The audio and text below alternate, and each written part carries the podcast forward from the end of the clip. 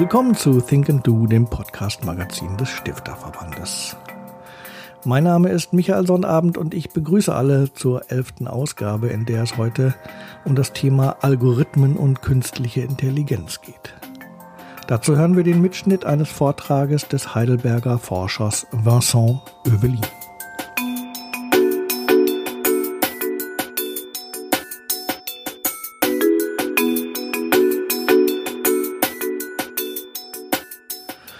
Schon seit der Antike träumt der Mensch davon, die unglaublichen Fähigkeiten des Gehirns maschinell zu reproduzieren. Doch die Erkenntnisse der Neurowissenschaften halten uns dazu an, demütig zu sein.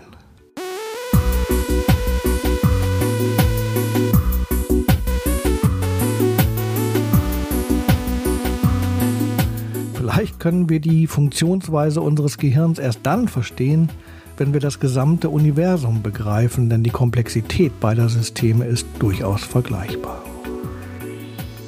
Doch Fakt ist ebenso, während der letzten beiden Jahrzehnte hat die künstliche Intelligenz enorme Fortschritte gemacht. Und der Tag ist wohl nicht mehr fern, da sie uns im autonomen Fahrzeug auf der Straße oder als Roboter im Operationssaal begegnen könnte.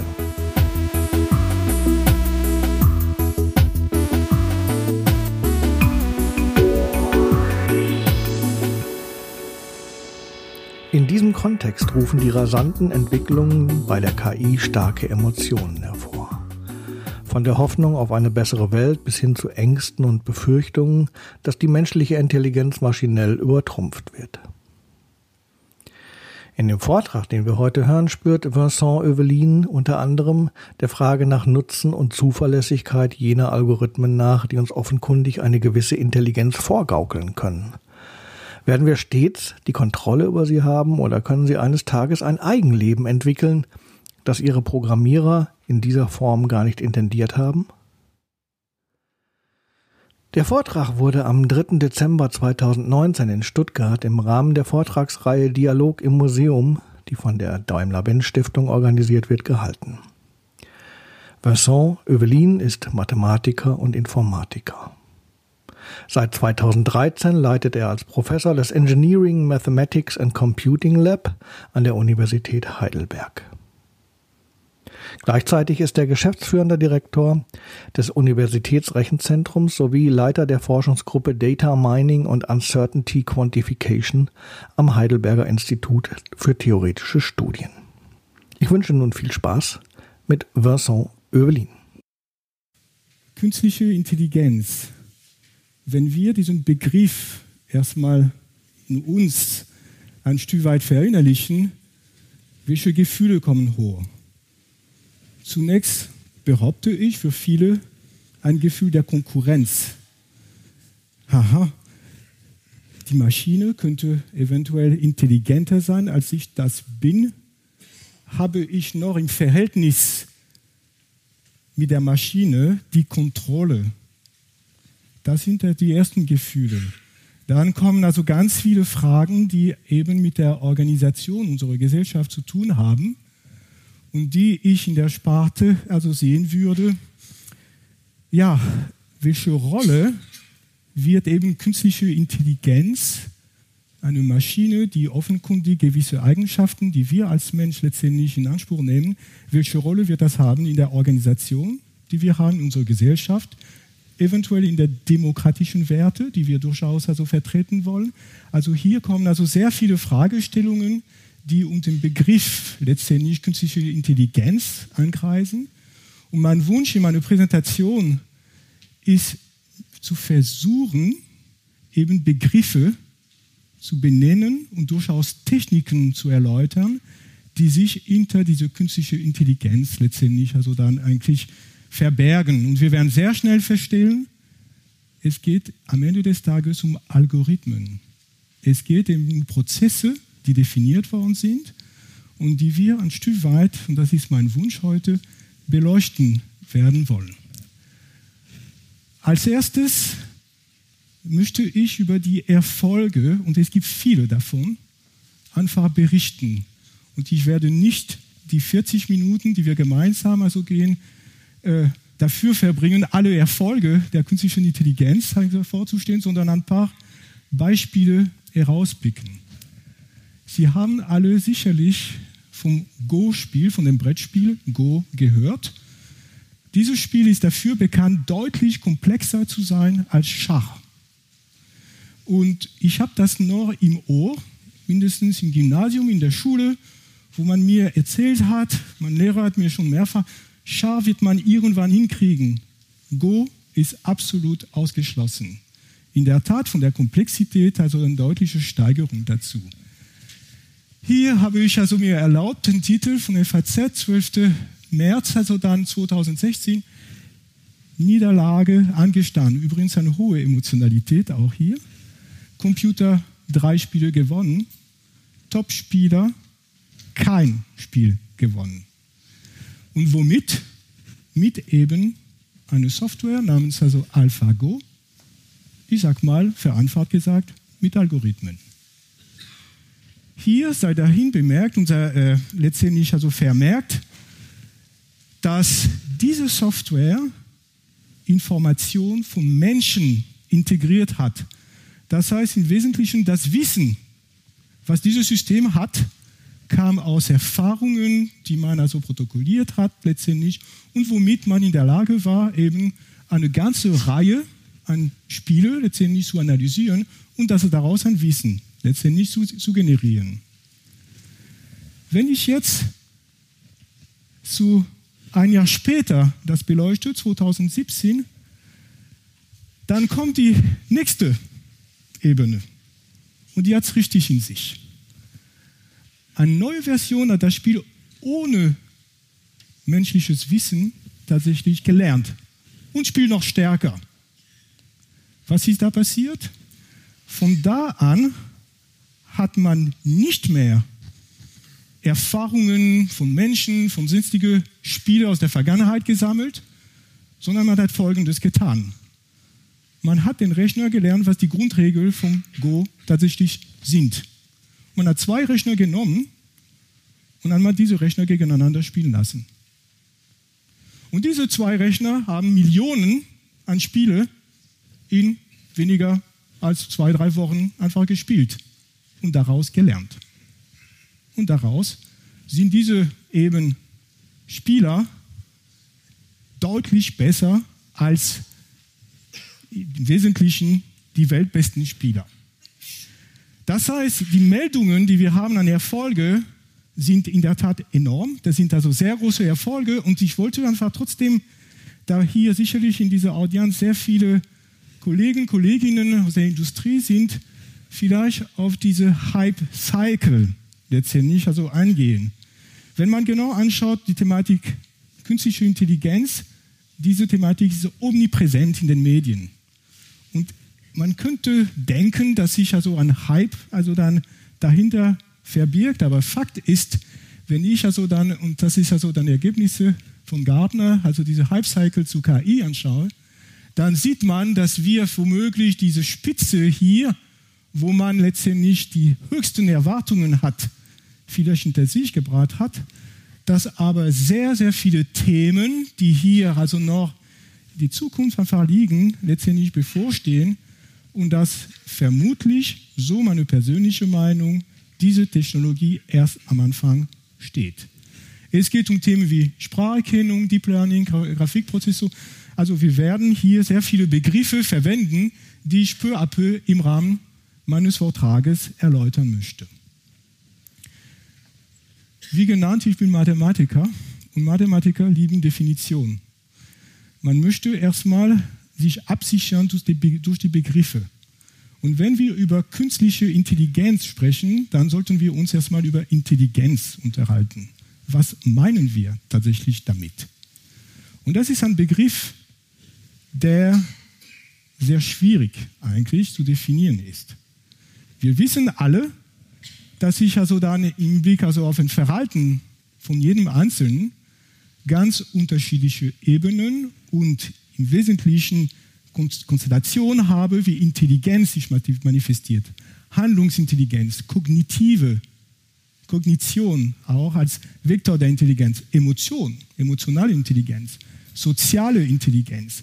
Das sind sehr, sehr viele unterschiedliche Möglichkeiten, wo eben diese Fähigkeit, die wir als Mensch also haben, sich äußern, sich manifestieren können. Und die Frage, die sich stellt, ist, wenn wir über künstliche Intelligenz sprechen, worüber sprechen wir eigentlich?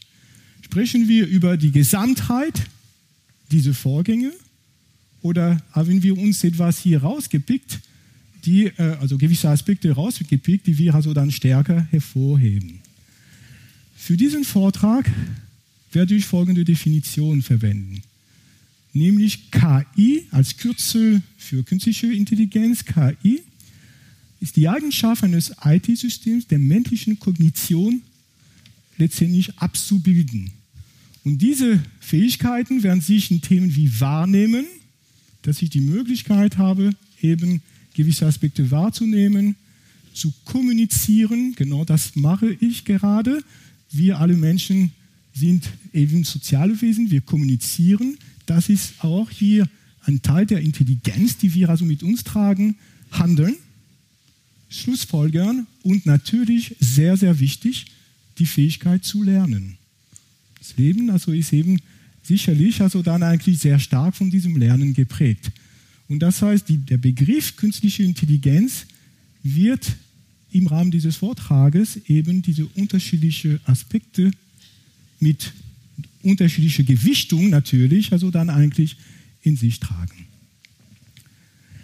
Wir unterscheiden zwei Ebenen, was KI anbelangt.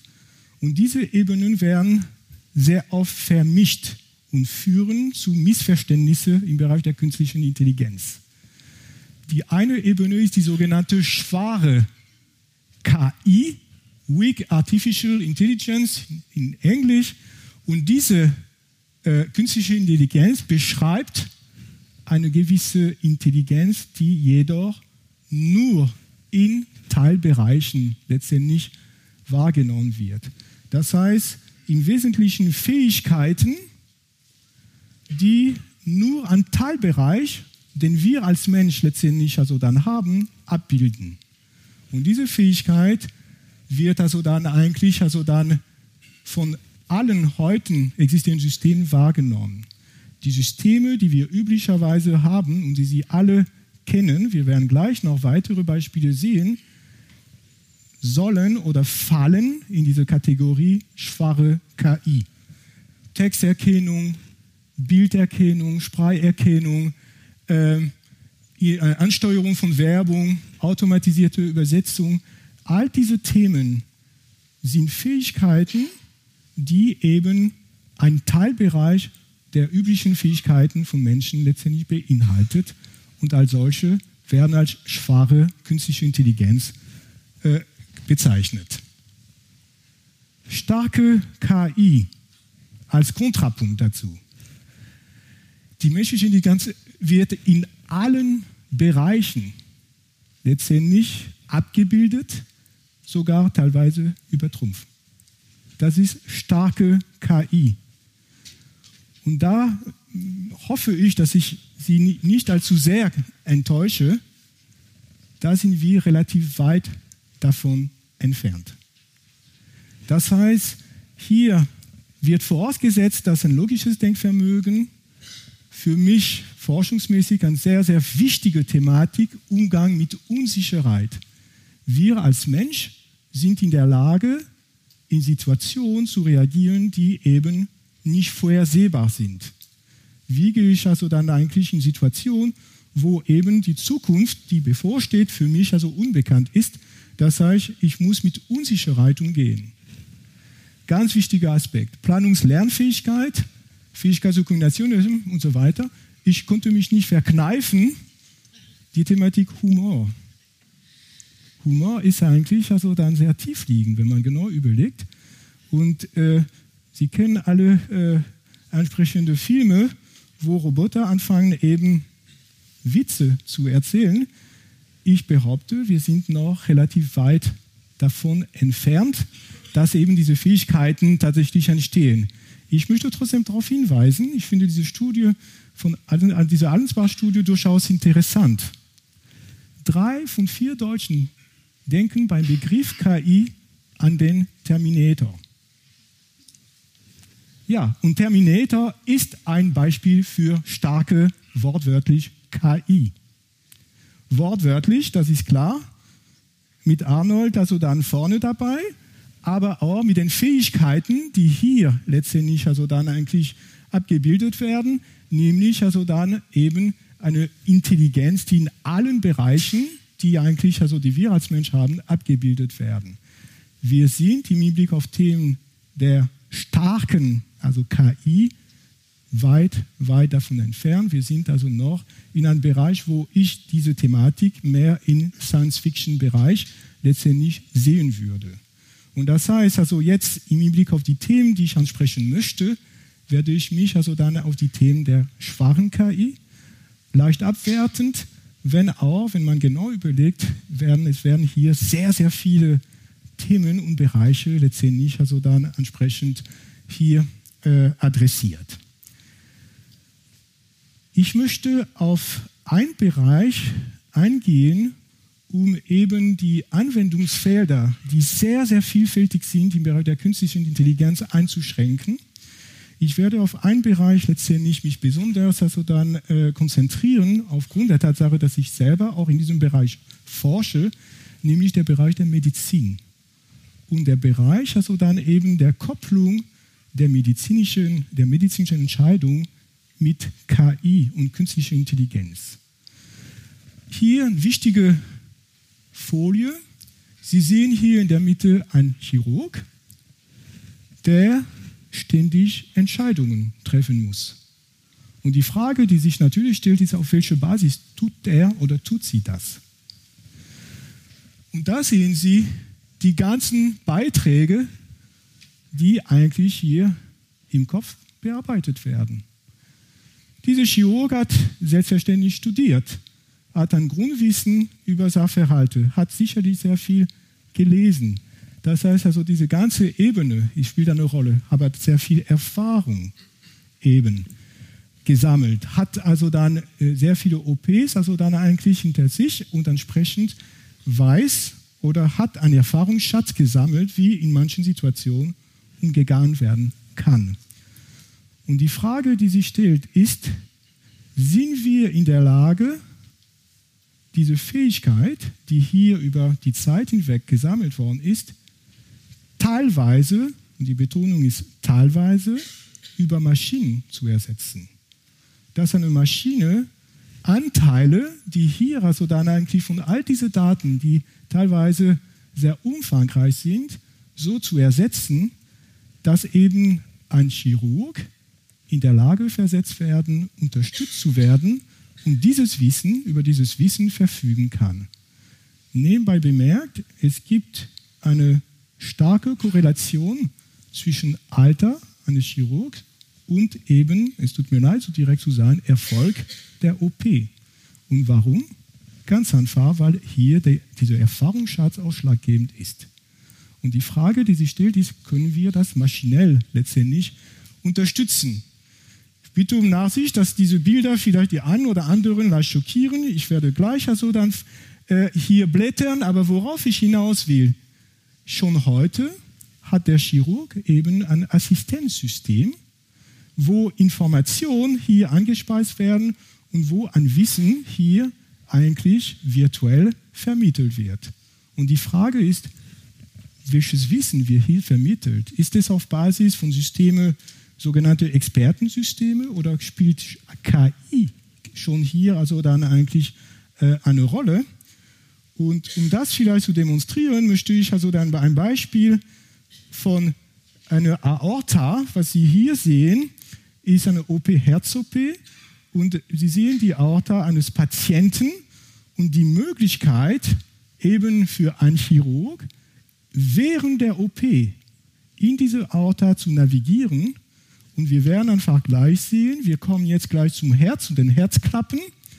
Und wir werden einfach hier sehen in weiß die Anteile, wo Kalkablagerungen tatsächlich vorhanden sind, die eben für eine OP sehr gefährlich sind, wo man also achten soll, dass das Gewebe an der Stelle nicht zerreißt. Diese Information hier ist nicht nur von der Sensorik bekommen, also dann äh, erstellt worden, sondern ist an eine Form überarbeitet worden, die es ermöglicht, für den Chirurg eben zielsicher an, an die Information zu kommen, die eben für sein OP benötigt wird. Hier kommen Themen, wo die Perzeption, wo die Interpretation, wenn ich Daten habe, wie soll ich damit umgehen überhaupt? Das heißt, ich muss also eine Interpretationsebene haben, wo ich ein Wissen benötige, wenn ich die Möglichkeit habe, alle möglichen OPs, die es schon in den letzten 30 Jahren gegeben hat, eigentlich also tatsächlich zu speichern. Wenn dieses Wissen vorhanden ist, dann bin ich ganz klar in einer besseren Position, erfolgreich diese OP letztendlich durchzuführen. Und das halt die Frage, die sich stellt, ist, wie kann diese Riesenmenge an Daten so aufbereitet werden, dass eben der Chirurg in der Situation in der Lage ist, einen Vorteil letztendlich daraus zu bekommen und entsprechend hier agieren zu können. Bevor wir zum KI gehen, möchte ich einen kleinen Umweg, und das wird Sie vielleicht überraschen, im Bereich der Philosophie. Ich bin, wie gesagt, ursprünglich aus Frankreich, das kann man wahrscheinlich von meinem Akzent nicht überhören. Und entsprechend, ja, ich lese auch deutsche Philosophen, aber französische Philosophen auch. Und es gibt äh, eben Jean Baudrillard, der aus meiner Sicht ein exzellentes Buch geschrieben hat zur Thematik Simulacrum, Simulation. Und worum geht es? Es geht um die Frage, inwieweit wir in der Lage sind, maschinell die Natur nachzuahmen. Wenn wir eine OP machen, was wollen wir? Wir wollen eine Vorhersage bekommen, was eben am Ende dieser OP passieren wird. Und das heißt, ich muss mich in der Lage versetzen, eben diese Information so verbindlich und belastbar wie möglich zu bekommen, damit ich letztendlich also vorhersagen, äh, vorhersagen kann, was passieren wird. Und da hat eben Jean Baudrillard zwei Begriffe, die sehr wichtig sind, also definiert. Die sogenannte Hyperrealität und Infrarealität. Aus welchen Begriffen? Simulation, wenn Sie das vom Latein haben, was bedeutet? Nachahmen. Das heißt, mein Wunsch ist über Simulation, über diese Techniken, die Natur nachzuahmen, dass ich Verständnis dafür, also dann ein Verständnis dafür bekomme. Aber Vorsicht! Simulacrum, Simulo, Spiegel, Bild, aber in Latein Simulo bedeutet Illusion. Das heißt im Wesentlichen die Illusion, dass ich etwas gerechnet habe, was aber physikalisch und der Natur in der Form gar nicht gibt. Der Klassiker für die Jüngeren, die hier also dann da sind, die vielleicht also mit Videogame also dann sich interessieren, ist das Auto, das also auf ein Videospiel durch also die Wand oder ins Meer einfach fährt und äh, was eigentlich physikalisch absolut unmöglich wäre. Das ist eben, was wir unter dem Begriff Infrarealität verstehen. Das heißt, die Maschine hat also dann Szenarien, hat Bilder gerechnet, die aber keine überhaupt Verbindlichkeit, Belastbarkeit in der physikalischen Welt haben. Und jetzt die Frage, die sich stellt, ist, was führt dazu, dass eben Infrarealität entstehen kann? Und diese Frage ist aus meiner Sicht ausschlaggebend und wird uns sehr, sehr schnell zu der Thematik KI eigentlich führen. Was führt dazu, dass wir Infrarealität, das heißt im Wesentlichen schöne Bilder zwar erzeugen, die aber keinen Bestand eigentlich für die Sachverhalte, die uns interessieren, also haben? Erstmal, man müsste die Wirklichkeit definieren. Metaphysische, also dann Frage, die ich also dann auch weder forschungsmäßig noch höchstens vielleicht am Wochenende, äh, worüber ich am Wochenende nachdenke und die ich heute definitiv nicht ansprechen werde. Sondern wir haben also die Thematik der Modelle, der Mathematik. Allgemein werden die Vorgänge, die wir also dann eigentlich adressieren, mathematisch erfasst und über Modelle letztendlich also abgebildet. Und die Vorgänge, nehmen wir also die Herzfunktion, also dieses Beispiel in der Medizin, das ich also vorgestellt habe, das sind sehr, sehr komplexe Vorgänge, die da stattfinden. Also Herzsystem ist immens komplex. Das geht also von sehr, sehr kleinen Skalen, ne, wo wir also über Venen also sprechen, sind zu Aorta im Zentimeterbereich. Also hier haben Sie mehr oder weniger alle Skalen, die man sich erträumen kann, die zusammenwirken, also eine sehr hohe Komplexität. Und die Frage, die sich stellt, ist, wie komplex sollen diese Modelle sein? Und Komplexität ist nicht immer vom Vorteil. Ganz wesentlich die Ressourcen. Wenn ich also ein wunderbares Modell habe, wo ich also sehr viel rechnen kann und vielleicht sehr akkurat also dann Erkenntnisse gewinnen kann, die Frage, die sich stellt, ist, wie viel Zeit habe ich zur Verfügung überhaupt? Also wenn ich am OP-Tisch bin und ein dringender Fall entsteht und wenn der Rechner zwei Wochen benötigt, um ein Ergebnis zu liefern, dann weiß ich, dass ich damit nicht weiterkomme. Das heißt, die Ressourcen, die wir haben, wir als Mensch in dieser physikalischen Welt sind immer beschränkt. Wir haben nicht beliebig viel Zeit. Wir haben womöglich nicht beliebig viel Geld für den Großrechner, der vielleicht notwendig wäre, um diese Rechnung also akkurat durchzuführen. Das heißt also hier diese ganze Thematik der Ressourcen wird eine sehr große Rolle spielen, auch in den Untersuchungen, die wir haben. Die Thematik der Algorithmen, ganz wichtiger Punkt. Die Rechner leben eben von Prozessen von Algorithmen. wie ist es definiert? Sie alle an mobile Geräte, alle Programme, die sie haben, sind Algorithmen. Und deshalb die Frage ist, wie gut sind diese Algorithmen? Sind die vorhersehbar, vorhersagbar überhaupt? Kann ich also dann wirklich mich darauf verlassen, dass die Ergebnisse, die gewonnen worden sind, tatsächlich verbindlich und belastbar sind? So, und zum Schluss die Hardware, die Infrastruktur. Wie viel Rechenleistung habe ich überhaupt zur Verfügung, um all diese Probleme zu lösen, also mit IT? Und nicht zu vergessen, wenn auch ich das in dieser Präsentation nur marginal ansprechen werde, die Brücke zu der Physik. Also das heißt, die Messungen, soweit ich also Modelle habe, benötige ich Daten. Und wie kann ich das organisieren, dass die Daten, die ich zur Verfügung habe, bestmöglich also für einen Rechner zur Verfügung gestellt werden? Sie sehen, da ist eine ganze Reihe einfach an Themen, die hier eine Rolle spielen und die eben für den Erfolg eigentlich also auch von künstlicher Intelligenz algorithmisch also dann wichtig sind. Ich werde mich zunächst mit der Thematik Hardware. Das heißt also in meiner Auflistung hier, ich werde erstmal damit anfangen und Schritt für Schritt mich durchangeln durch diese Themen. Hardware. Ich kann einfach eine kleine Anekdote nennen. Ich arbeite in KI seit über 25 Jahren. Und mein Problem, als ich mit KI angefangen habe, ist, die Rechner waren zu langsam. Ich hatte sehr viel Zeit, Bücher zu lesen bis eben meine Ergebnisse vorlagen. Was ist in der Zwischenzeit passiert? Gewaltige Fortschritte. Und hier müssen wir uns über die Begriffe nochmal kurz unterhalten. Auch um diese späte Uhrzeit möchte ich Sie damit nicht allzu sehr überstrapazieren, aber das sind Begriffe, die notwendig sind eben für die, das weitere Verständnis. Erstmal die Rechenleistung. Wenn ich einen Rechner habe, es sei ein mobiles Gerät, ein PC oder ein Großrechner, dann haben wir einen Begriff, ich weiß in Deutsch also ein etwa ungünstiger Begriff, aber der wird von Englisch genommen, die Flops. Und was sind das? Das sind die Anzahl an Operationen, die einfach ein Rechner pro Sekunde ausführen kann. Flops. Puh. So, das heißt, damit Sie rechnen, im Wesentlichen ganz banal, wie viel Addition, Multiplikation, Division, Subtraktion pro Sekunde geführt werden. Und die Größenordnung ist gewaltig. Ich fange gar nicht mal mit 1 oder 2, sondern wir steigen sofort in Megaflop und das ist noch ganz klein. Megaflop, was ist das? 10 Uhr 6 Operationen pro Sekunde. Also 1 und 6 Nullen. Operationen pro Sekunde. Und das haben Sie alle mehr oder weniger in der Tasche. Das ist also im Wesentlichen die Rechner, die schon also dann eigentlich, also heutzutage, die Sie also fast beinahe als mobiles Gerät zur Verfügung haben.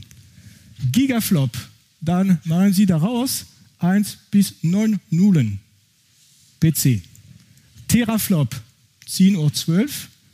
Da sind wir schon in einem Bereich, wo Sie sehr viel Geld investieren müssen. Wir sind schon im Bereich des Hochleistungsrechnens. Petaflop, 10.15 Uhr, das ist also schon eine größere Infrastruktur, die hier notwendig ist. Und die Frage, die sich stellt, ist, wie entwickelt sich eigentlich dieses Rad? Ein Flop, und wie gesagt, von Mega, Giga, Terapeta, Exa ist die nächste Stufe, Exaflop.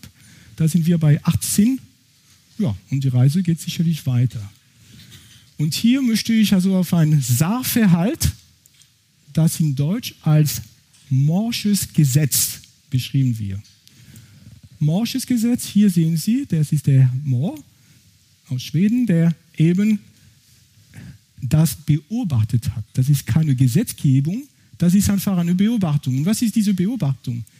Dies hier zu sehen, hier sehen Sie die Jahren und hier logarithmisch aufgetragen. Warum? Sonst die Kurve würde hier durch die Decke gehen. Logarithmisch aufgetragen.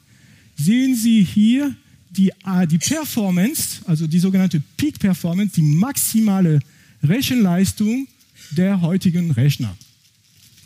Und was sehen Sie hier? Eine schöne Gerade. Und diese schöne Gerade, dass das logarithmisch aufgetragen ist, bedeutet exponentielles Wachstum. Die Regel ist sehr einfach. Verdoppelung, alle, Verdoppelung der Rechenleistung alle 18 Monate. Das heißt, im Wesentlichen könnten Sie auf die Idee kommen, sogar wenn Sie in dem Bereich forschen, zu sagen, ich warte. Ich warte einfach. Übrigens, die Rechnung geht nicht auf. Ich werde gleich erklären, warum. Aber Sie könnten auf diese Idee kommen, zu sagen, die Software, die ich ganz schlecht geschrieben habe, wird sowieso doppelt so schnell in 18 Monaten. Und das stimmt teilweise. Okay? Prinzipiell, die Peak Performance geht so. Nebenbei bemerkt, die Energie, der Energiebedarf auch.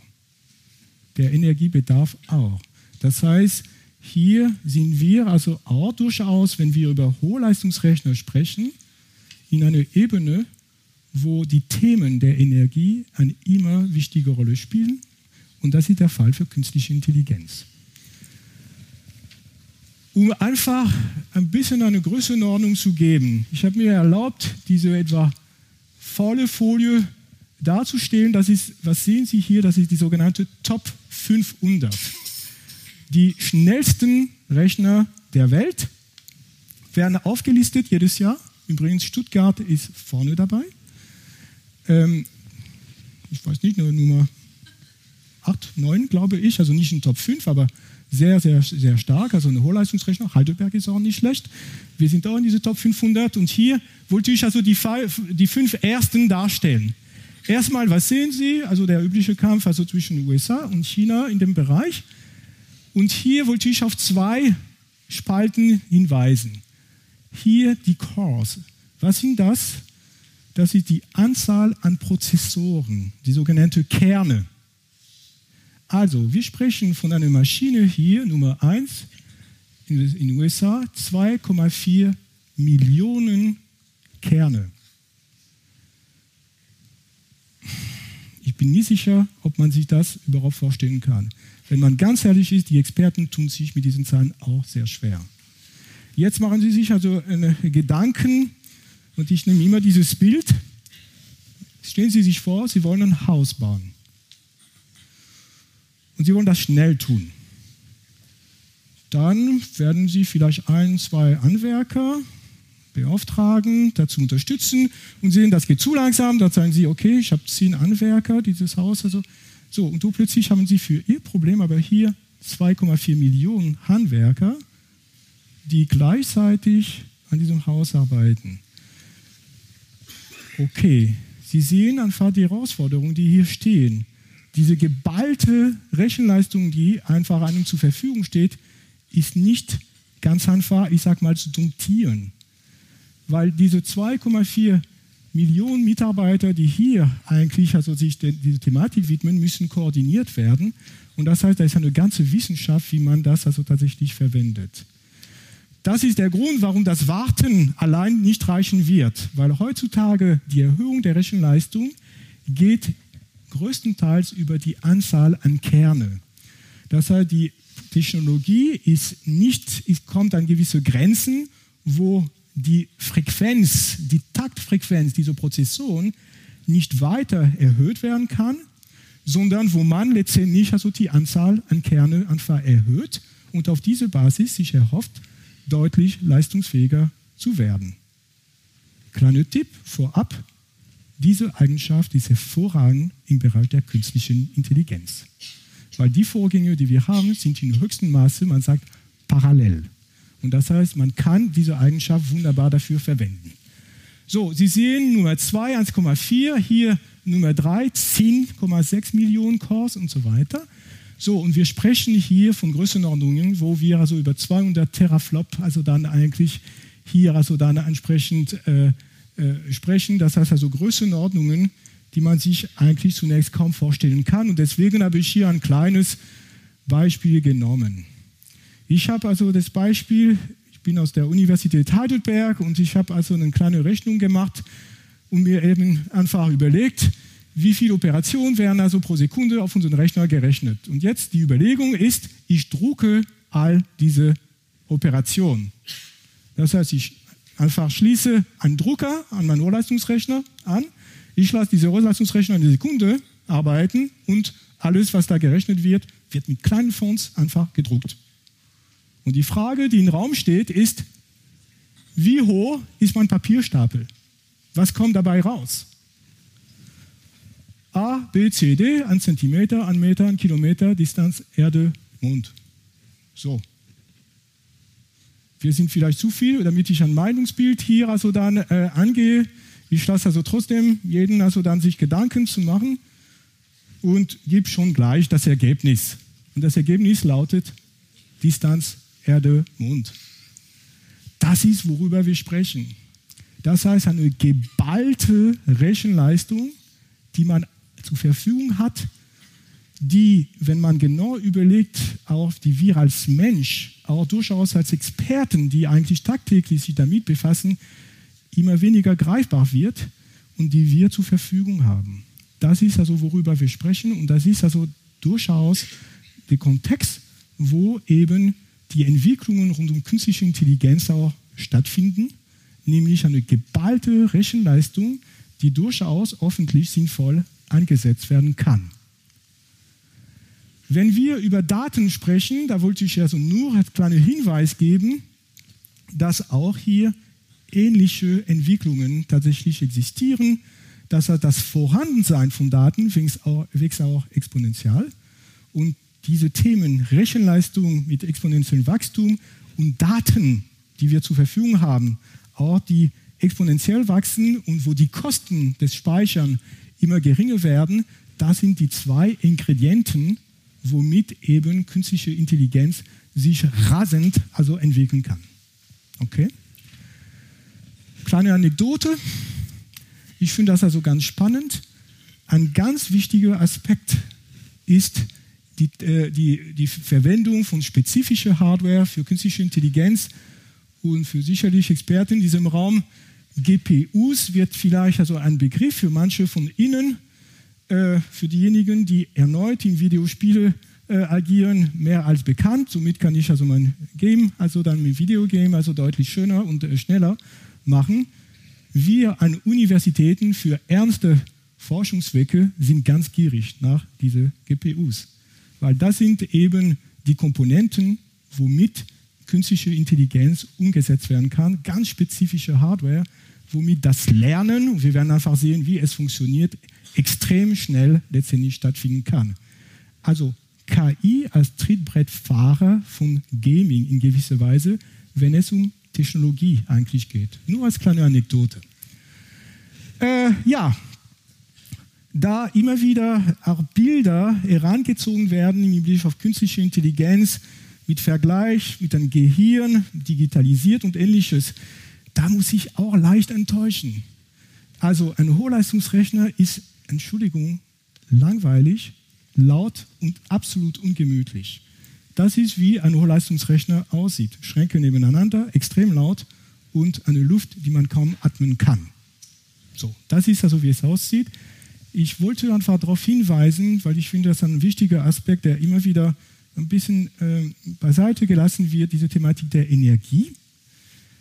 Diese Installation, Hochleistungsrechner, die Verwendung also von dieser geballten Rechenleistung ist nur möglich, wenn infrastrukturell eben sehr umfangreiche Maßnahmen getroffen werden. Und diese Maßnahmen zielen darauf, Energie zu sparen. Das sind sehr, sehr komplexe Vorgänge, wie diese Rechner eben gekühlt werden können und das in einer Art und Weise, die eben also effizient ist. Also da ist viel Hightech und das nebenbei bemerkt nicht nur auf Prozessoren, sondern wie Sie sehen hier eben in der Umsetzung letztendlich also der Vorgänge. Von Hardware möchte ich Schritt für Schritt zu Thematik Algorithmen und am Ende des Tages zu KI ankommen. Und der Schritt jetzt zu den Algorithmen ist ausschlaggebend. Was ist überhaupt ein, was sind Algorithmen? Ein Algorithmus ist eine eindeutige Handlungsvorschrift zur Lösung eines Problems. Wunderbar. Damit sind Sie sicherlich nicht zufrieden. Und das verstehe ich also extrem äh, abstrakt. Aber was besagt das? Das bedeutet, also Sie müssen sich das so vorstellen, ein Algorithmus ist eine Vorschrift, womit also dann eben unterschiedliche Befehle letztendlich also dann ausgeführt werden, endlich viele. Wir sollten als Mensch das ein Stück weit kommunizieren können, was dieser Algorithmus ist. Das heißt, man verlangt in der Definition, dass eben also die Darstellung letztendlich diese, äh, dieses Vorgangs so abbildbar ist und allgemein werden diese Vorgänge über Computer letztendlich ausgeführt. So, ich behaupte, Sie kennen sich und Sie sind alle absolute Experten in Algorithmen, weil Sie das entweder selber erfinden, selber machen und tagtäglich damit konfrontiert sind. Mindestens für diejenigen, die sich für das Korn interessieren. Okay, Algorithmen wie Korrezepte. Ein Korrezept ist ein Algorithmus. Okay, das heißt, Name des Rezepts, das ist genau letztendlich, wenn ich mein Bœuf Bourguignon letztendlich also dann eigentlich angehen möchte, so heißt eben mein Korrezept. Und das ist also dann etwas, was jeder Mensch versteht. Für mein Bœuf Bourguignon benötige ich gewisse Zutaten und das sind die Eingaben meines Algorithmus. Und daraus wird eine Anleitung, die genau beschreibt, welche Schritte ich da eigentlich ausführen soll, um eben einen wunderbaren Abend im Freundeskreis hier verbringen zu können.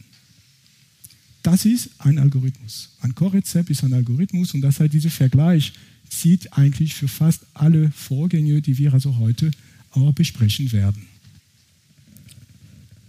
Im Alltag. Im Alltag sind wir alle schon sehr, sehr, sehr stark mit Algorithmen eigentlich in Kontakt. Tagtäglich in unterschiedlichen Ausprägungen.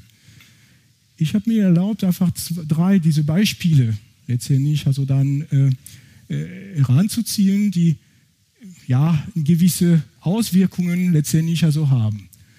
Navigationssystem. Navigationssystem, Sie geben eben ein Ziel, wo Sie hinfahren wollen und Sie erwarten von der Maschine, dass eben ein Weg hier beschrieben wird. Was passiert in dieser Maschine? Ein Algorithmus wird eben den kürzesten Weg für Sie berechnen und hoffentlich Sie am Ziel entsprechend wunderbar führen.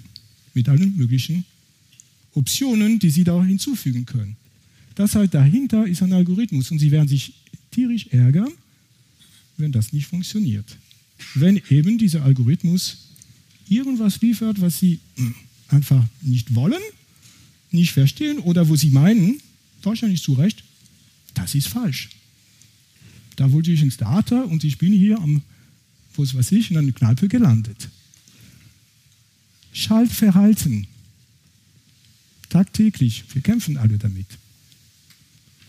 Das sind Algorithmen. Und diese Algorithmen entscheiden, ob sie fahren können oder eben nicht und werden dadurch eine Steuerung für die Gesamtheit hoffentlich bestmöglich letztendlich umsetzen. Das sind hier Algorithmen, die im Hintergrund da so laufen.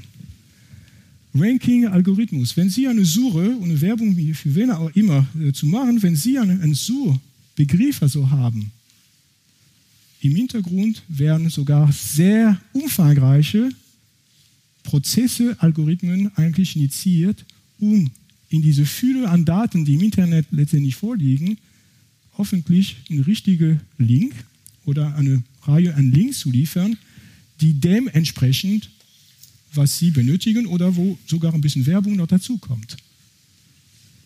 Was ist hier passiert? Das sind Algorithmen, die eben diese Entscheidungen, den Pfad also hier definiert haben. Und jetzt möchte ich kurz noch entschleunigen und die Frage im Raum stellen, was erwarten wir eigentlich von Algorithmen? Und ich behaupte, es gibt ein paar Aspekte, die Sie und also müssen ich gar nicht für mich sprechen, die wir erwarten. Wenn ich mein Navigationssystem verwende, dann erwarte ich, dass ich eigentlich bestmöglich am Ziel ankomme. Ich erwarte, dass es belastbar ist, dass es verbindlich ist, dass der kürzeste Weg berechnet wird. Also, mathematisch ausgesprochen, ich erwarte eine gewisse, ich nenne das Konvergenz dieses, dieses Algorithmus. Wenn ich also ein Ziel habe, dann erwarte ich, dass dieser Vorgang, der hier ausgeführt wird, mit Verbindlichkeit mich den kürzesten Weg liefert und nicht irgendwas anderes. Und die Frage, die sich stellt, ist, wer kann mir diese Garantie geben? Der Hersteller? Sie? Wo findet es statt? Und das findet in einer Ebene, die wir kaum heute ansprechen werden, in der Ebene der Mathematik. Das ist also, wo die Mathematik eine Rolle spielt. Wenn der Ersteller es mit Ihnen gut meint und tatsächlich den kürzesten Weg programmiert, dann wird er Algorithmen verwenden, für welchen Sie einen Beweis haben, dass der Weg tatsächlich, das Ergebnis immer der kürzeste Weg ist. Da ist Mathematik dahinter, um eben diese Garantie, diese Verbindlichkeit zu liefern. Wenn ich, upsala, wenn ich mein Schaltverhalten habe aus Sicht einer Stadt, möchte ich die Anzahl an Staus eigentlich vermindern. Das ist eine Größe, die ich also durchaus geben kann. Hier erwarte ich, dass dieser Algorithmus das liefert und das wird untersuchen und das wird Gegenstand der Mathematik, das zu prüfen. Und das heißt, worauf ich hinaus will, ist einfach klar zu machen, dass wenn Sie Algorithmen haben, das ist im Grunde genommen sehr empfindliche und sehr anspruchsvolle Aufgabe, ein verbindliches Ergebnis also dann eigentlich zu bekommen, weil plötzlich geht es nicht nur darum, das zu programmieren, sondern im Grunde genommen dafür Sorge zu tragen, dass das Ergebnis dem entspricht, was ich will. Ich komme zurück zu meinem Kochrezept, am Ende des Tages möchte ich mein Bœuf Bourguignon und kein Quiche Lorraine. Okay? Und das ist also dann eigentlich Aufgabe der Mathematik, sich damit eigentlich zu befassen. So, jetzt gehen wir mal kurz und schreiten wir fort in den Themen eben der KI und der sogenannten neuronalen Netzen. Und damit wir das, also diese Punkte ansprechend adressieren können, ist es also aus meiner Sicht wichtig, dass man nochmal einen kleinen Umweg, Umweg über die Biologie und über die Struktur unseres Gehirns. So, was, wie unser, unser Gehirn eigentlich, also ein gebaut, und das ist extrem vereinfacht, äh, aus Zeitgründen. Wir haben Neuronen, das ist also Nervenzellen, aus den Strukturen des Gehirns aufgebaut sind. Also, was haben wir? Wir haben also dann die Zellkörper, die, die sogenannte Soma, die Dendriten für den Anfang von Signalen. Wo haben wir also dann diese Dendriten hier? Diese Dendriten können also Signale letztendlich also aufnehmen. Wir haben also diese Axon hier und diese Axon sind dafür zuständig, zwischen Neuronen Informationen auszutauschen und dann Synapsen, die den Kontakten zu den Dendriten anderer Neuronen erstellen. Also unser Gehirn ist so gebaut, dass wir über diese Neuronen und diese unterschiedlichen Kanäle Informationen aufnehmen können, Axon, Informationen zwischen Zellen, zwischen Neuronen austauschen können. Das wäre also dann hier eben diese, äh, diese Axon. Und äh, die Synapsen, die dafür Sorge tragen, dass wir also dann den Kontakt zu den Dendriten von den anderen Zellen haben. Ein sehr komplexes Gefüge, was wir da haben. So, Großhirnrinde, 10 Milliarden eigentlich Neuronen. Das ist, wie wir eigentlich funktionieren.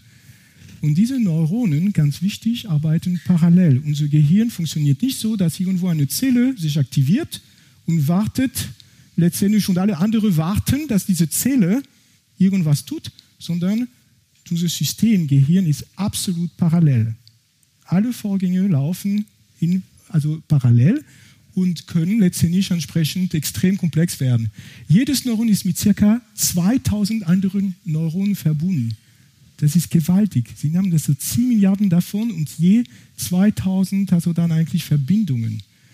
Die Größenordnungen, die da anstehen, sind äh, gewaltig. Und hier äh, ist wichtig einfach zu wissen, dass das Lernen, wenn wir also etwas lernen, was tun wir im Lernvorgang? Wir modifizieren im Wesentlichen die Verbindungsstärke dieser Neuronen. Das heißt im Wesentlichen hier auf Axonebene sind gewisse Stärken, Gewichte. Und wenn wir lernen, dann im Gefüge unseres Gehirns werden diese Gewichte angepasst, um eben dieses Wissen zu speichern. Und ähm, wichtig, diese Informationen sind nicht in den Neuronen gespeichert. Das heißt, es wird nicht irgendwo hier, also dann eigentlich in den Zellen gespeichert, sondern durch diese Vernetzung ist das Wissen, was wir also dann alle also haben, einfach gespeichert. Und was macht der Mensch? Der Mensch versucht das zu kopieren.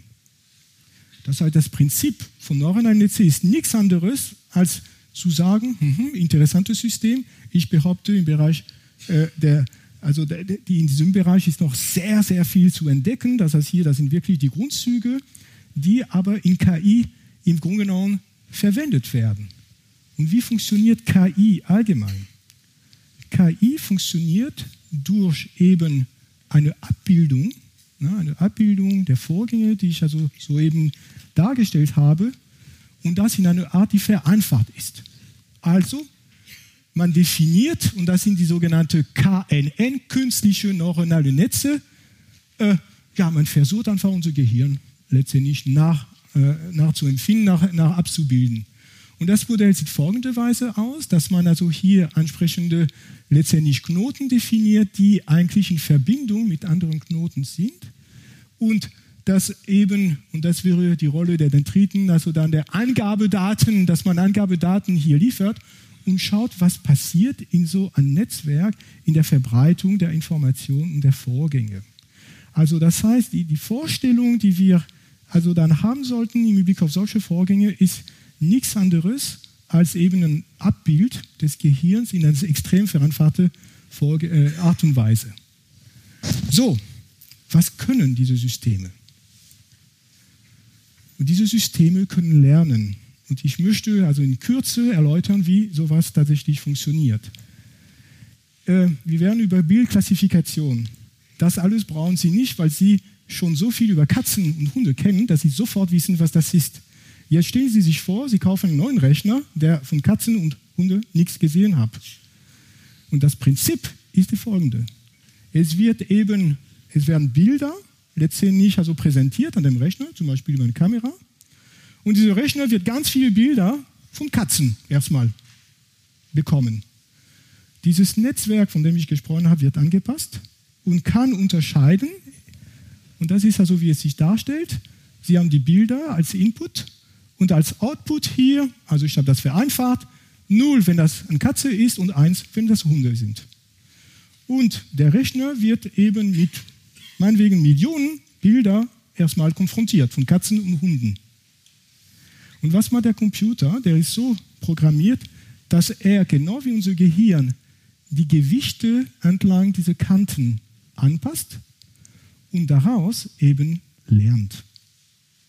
Und das heißt, dieses Spiel wird also dann mit Bildern, wo Sie einfach klar definieren können, was ist eine Katze, was ist ein Hund, wird also dann iterativ also dann umgesetzt, das ist der Lernvorgang. Und wenn das also dann eigentlich gemacht worden ist, dann können Sie auf die Idee kommen, eben ein unbekanntes Bild vorzustellen. Und wenn dieser Rechner richtig äh, gelernt hat, dann ist der Rechner in der Lage zu erkennen, dass Sie hier eine Katze haben. Das ist das Prinzip von KI. Und jetzt die Vorstellung, die Sie also benötigen. Hier, Sie sehen, wir haben also dann hier sechs also dann äh, Inputs und im Grunde genommen sehr wenig, also dann sogenannte Layers, also Schichten. Jetzt die Größenordnung, die Sie benötigen, das sind Milliarden eigentlich an solche Kopplungen, die Sie also dann einfach erstellen können. Und somit sind wir in dem Bereich, den wir also nennen Deep Learning, also die Möglichkeit, sehr viele Daten tatsächlich also zu speichern. Das ist das Prinzip letztendlich hinter dem Lernen. Hier nochmal also dann dargestellt, also die Tatsache, dass diese Kanten mit entsprechenden Gewichte letztendlich versehen werden und dass daraus dieses Netzwerk, man sagt, trainiert wird. Trainiert auf eine Aufgabe hier Klassifikation von eben Katzen und Hunden.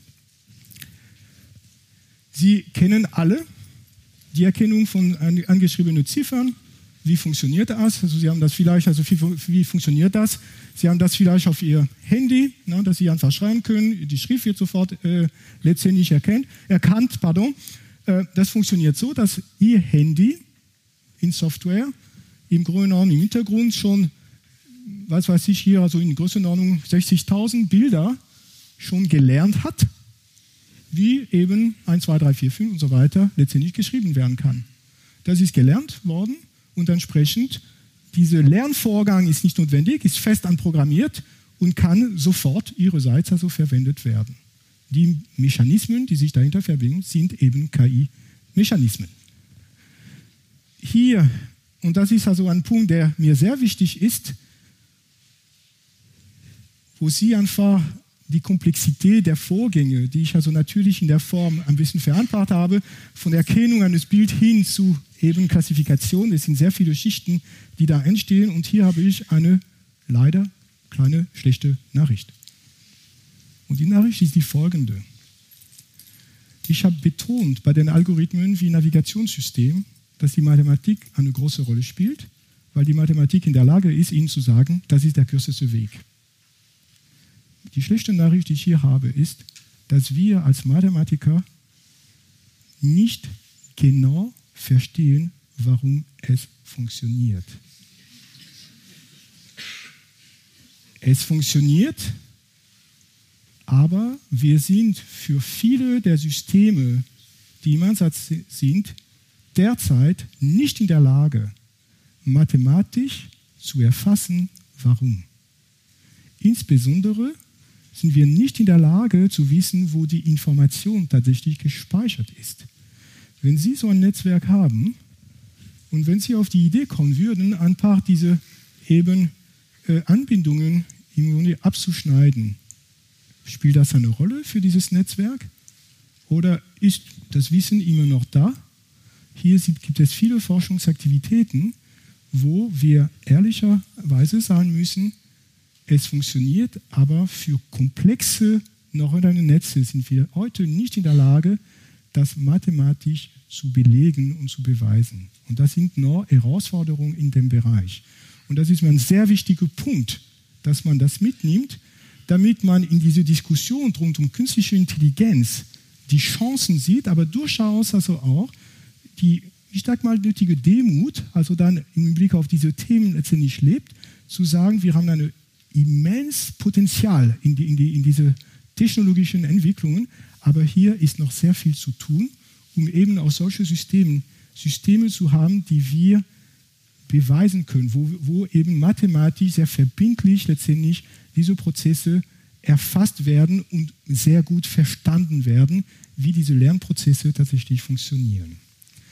Destotrotz möchte ich zum Schluss äh, ein paar Beispiele nennen, wo eben die solche Themen also eingesetzt werden. Ich würde die Zeit nicht überstrapazieren, vielleicht noch also zwei Beispiele letztendlich also nennen, eben im Bereich der Medizin. Und ich möchte mit einem Projekt und Ergebnisse, äh, woran wir also in Heidelberg also arbeiten, äh, intensiv arbeiten, die mit der Thematik Herzinsuffizienz zu tun haben. Ähm, Heart Failure, also wenn das Herz nicht mehr in der Lage, die Leistung letztendlich also dann zu erbringen, die eigentlich also dann notwendig ist. Hierfür gibt es also dann eben, und das werde ich gleich sagen, also dann äh, Technologien, wo KI durchaus eine wichtige Rolle spielt. Hier sehen Sie also denn die Krankheitsfälle in dem Bereich, also wachsend. Ne? Und äh, ja, und was kann da helfen? Eben so eine Herzpumpe. Und das als Unterstützung zum Herz. Das ist kein Ersatz dafür, sondern das Herz wird also dann diesbezüglich also dann eigentlich unterstützt. Sie sehen, das ist relativ klein und äh, kann entsprechend also dann einfach angesetzt werden. Was ist die Herausforderung für so ein Problem? Die Herausforderung ist schlichtweg, dass ein Mensch ganz unterschiedliche letztendlich Situationen eben, was die Leistung anbelangt, also abbilden muss. Im Schlaf benötige ich deutlich weniger Leistungen, als wenn ich vielleicht jogge oder eben äh, hier sportlich tätig werde. Und die Frage ist, wie können und kann so ein System entsprechend also optimal gesteuert werden? Und das sind Untersuchungen, wo eben ein, eben ein System patientenabhängig letztendlich lernen kann wie so ein Vorgang letztendlich also dann äh, äh, durchgeführt werden kann und wo eben die, die, und da sind wir bei der Strömungsmechanik, aber in der Steuerung über KI, wo eben so diese Pumpe entsprechend der Belastung letztendlich also dann der Personen ähm, hier äh, letztendlich also dann äh, gesteuert werden kann. Und nochmal, die Steuerung dafür ist eben KI-basiert und basiert also auf das Drehmoment hier eigentlich also entlang an der Pumpe. Das ist eine Anwendung, wo patientenabhängig KI eingesetzt werden kann und wo eben ein KI-System das Verhalten von einzelnen Personen letztendlich lernen kann. Hier möchte ich also auch die Thematik Asthma-Behandlung, eine Thematik, die sehr stark, also dann uns viele letztendlich also dann äh, sicherlich beschäftigt.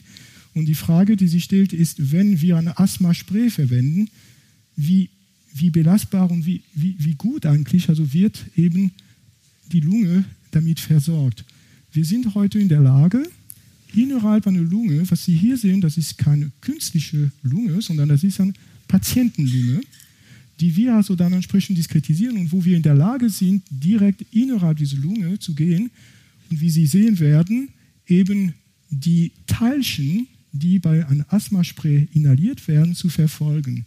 Und wir können letztendlich also durch die ganze Bäume, eigentlich also der Lunge, die Trajektorie entsprechend also verfolgen und auf diese Basis letztendlich dafür Sorge tragen, dass für den Patienten eben die Behandlung letztendlich optimal umgesetzt wird. Wie kann das stattfinden? Die Systeme für, für die Steuerung auch von solchen Behandlungen, insbesondere für die Form von den Asthma-Spray, ne, Sie sehen hier, was also zum Beispiel an einer Kreuzung stattfindet, diese Steuerung basiert auf eben KI-Elemente, wo für einen vorgehenden Patient eben diese äh, die, diese Technologie und entsprechend dieses Lernen von Systemen äh, im Grunde genommen eingesetzt werden kann. Da sind also typische Vorgänge, wo KI und Medizin schon heute letztendlich also zusammenkommen und wo also Erkenntnisse vorliegen, die äh, es ermöglichen, hoffentlich also dann eigentlich die, die Behandlungen eigentlich also zu optimieren und vor allem patientenabhängig letztendlich also auszulegen. So hier für dich also dann einen Film also dann. Also ich finde das sehr, schön hier. Sie sehen also die, die, also die Situation, wo der Patient zweimal inhaliert hat und zum Schluss sieht man also die Struktur mit der gesamten Lungen, Lunge, die hier einfach entsprechend erscheint. Ähm, zum Schluss möchte ich auf etwas ganz anderes eingehen. Ich habe im Rahmen meiner Präsentation sehr viel über Zukunft gesprochen und eben diese Möglichkeit über Simulation, auch über KI-Elemente, prädiktiv die Zukunft vorherzusagen. Es gibt eine weniger bekannte Möglichkeit, in die Vergangenheit zu gehen. Und das möchte ich an einem Beispiel, also dann eigentlich äh, äh, ausführen, ein Beispiel, das wir dieses Jahr äh, in Nature äh, veröffentlichen konnten und was nicht mit Medizin zu tun hat, sondern mit Biologie. Und hier geht es um folgende Fragestellung, die von Biologen an uns herangetragen worden ist, nämlich diese sogenannte Fliegenpuppe, die Sie hier sehen und die in manchem Museum einfach vorliegen. Diese Fliegenpuppen beinhalten Insekten, die vor Milliarden, ich spreche von Milliarden, pardon, von Millionen pardon, an, an, an Jahren letztendlich also entstanden sind. Und die Frage, die sich stellt, ist, wie können die Insekten, die in dieser Fliegenpuppe tatsächlich entstehen, von der Geometrie und von der Form rekonstruiert werden. Und was Sie hier sehen, hat, äh, ist ein Ergebnis, womit eben KI, pardon, womit KI angesetzt worden ist für die Rekonstruktion eigentlich, also von Insekten, und wo wir in, der Lage waren, und deswegen hat es für viele äh, Aussehen in der biologischen Community gesorgt, wo wir in der Lage waren, Wespenarten, die im Entwicklungsbaum letztendlich also der Biologie gefehlt haben, neu zu entdecken. Diese Fliegenpuppen waren drei, vier Millionen Jahre alt, in Museen letztendlich also dann entsprechend abgelegt. Keiner wusste so genau, was man damit machen kann. Hier KI ist eine Möglichkeit auch zu rekonstruieren, was in der Vergangenheit tatsächlich vorhanden war. Auch durchaus eine Konstellation, die weniger bekannt ist und die allgemein, muss man dazu sagen, äh, in der Tat unüblich ist. Somit würde ich meine Präsentation abschließen und vielleicht also dann die kurze Botschaften nochmal äh, wiederholen. KI hat viel mit Algorithmen zu tun. Wer über Algorithmen spricht, spricht über Mathematik. Ein mathematisches Verständnis letztendlich ist sicherlich also ausschlaggebend, damit wir über Systeme sprechen, die eben vorhersehbar sind und wo wir eine gewisse Verbindlichkeit also haben, wie das Verhalten dieser Systeme auch im Falle von Sicherheit einfach liegen. Es gibt sehr viele Erfolge in KI. Ich denke, so meine persönliche Meinung, Angst davor haben macht gar keinen Sinn. Das ist eben eine neue Technologie, die aufgrund der neuen Technologien, in, insbesondere im Hardware-Bereich, die wir haben, äh, letztendlich also sehr sinnvoll ist. Erwartungen im Bereich der starken KI, wo ein Humanoid im Wesentlichen die gesamten Fähigkeiten der Menschen letztendlich ersetzen soll, das ist schon noch ein bisschen Zukunftsmusik. Und ich glaube, bis dahin halte ich für sehr wichtig, dass eben ein gesellschaftlicher Diskurs rund um diese Technologie sich entwickelt, damit eben die Vorteile letztendlich also dann auch hier gesehen haben, aber durchaus manche Gefahren, die da entstehen können und die einen Impact für unsere Gesellschaft haben, auch entsprechend also dann eigentlich von Bürgerinnen und Bürgern mit also getragen und auch mitdiskutiert werden. In diesem Sinne möchte ich mich bedanken und schließe meinen Vortrag. Besten Dank.